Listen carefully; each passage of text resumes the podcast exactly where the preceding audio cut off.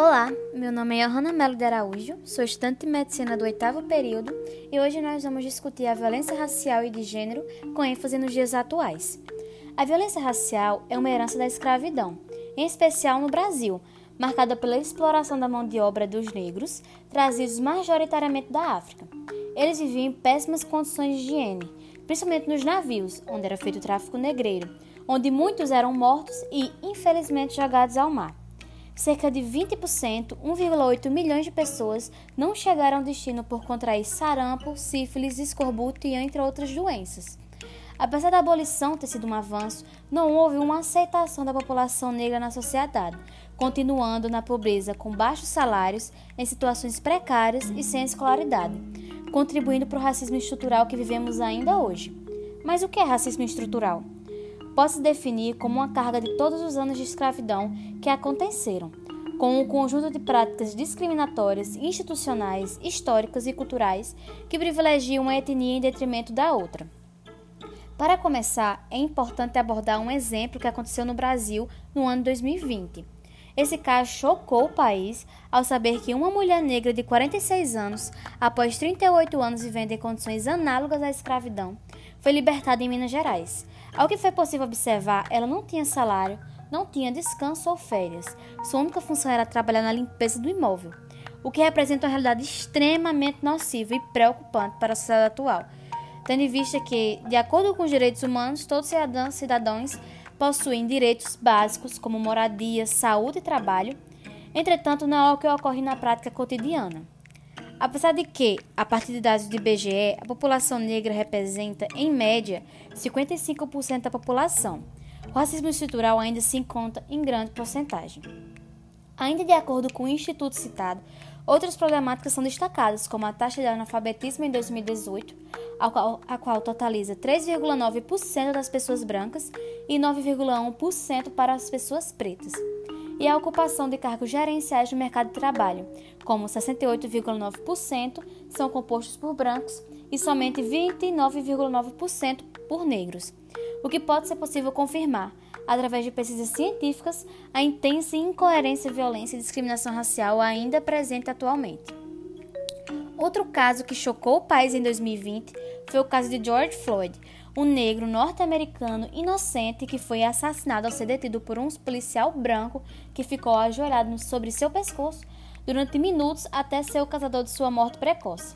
Esse acontecimento representou um entre milhares dos que ocorrem diariamente por todo o mundo, e nesse sentido só agrava a realidade tão absurda e sofrida enfrentada por todos os habitantes negros. Com isso, o caso foi muito repercutido e teve como efeito o movimento Black Lives Matter Vidas Negras Importam, o qual mobilizou todo mundo em prol das vidas negras que tanto são tiradas ao longo dos anos.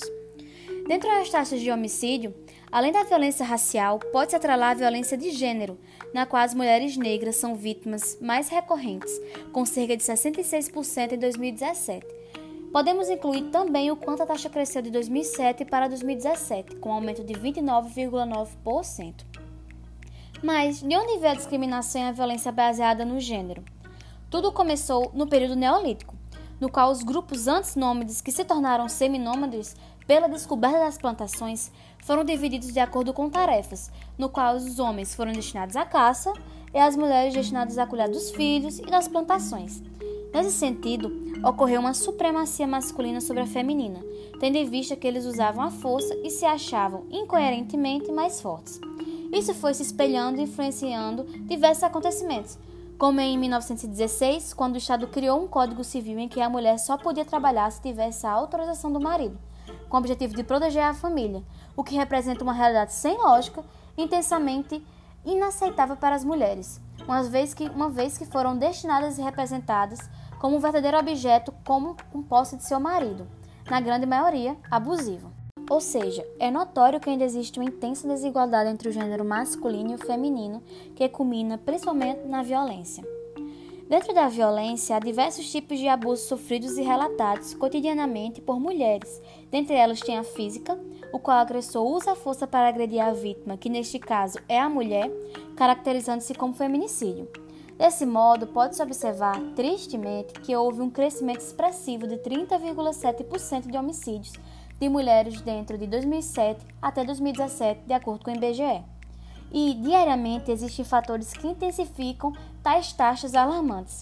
Em 2020, começou a pandemia do coronavírus, decretando o isolamento social, que culminou drasticamente no aumento da violência em geral, principalmente doméstica. De acordo com o Fórum Brasileiro de Segurança Pública, FBSP, destaca que os casos de feminicídio cresceram 22,2% entre março e abril de 2020 em 12 estados do país.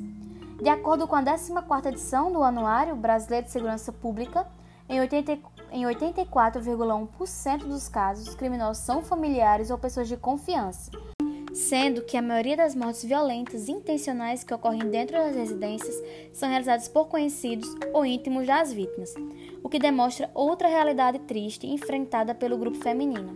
Haja vista que a maioria dos abusadores se encontram próximos ou dentro de casa, e infelizmente torna-se um acontecimento mais difícil de ser evitado, uma vez que os criminosos estão escondidos entre familiares. Contudo, através de movimentos, revoltas e ajuda mútua, cada vez mais entre o público feminino, as mulheres começaram a conquistar posições sociais desde então nunca tomadas. Um dos avanços destacáveis foi o direito de voto feminino no Brasil em 1932. É muito importante a conscientização de que existem meios de denunciar os agressores.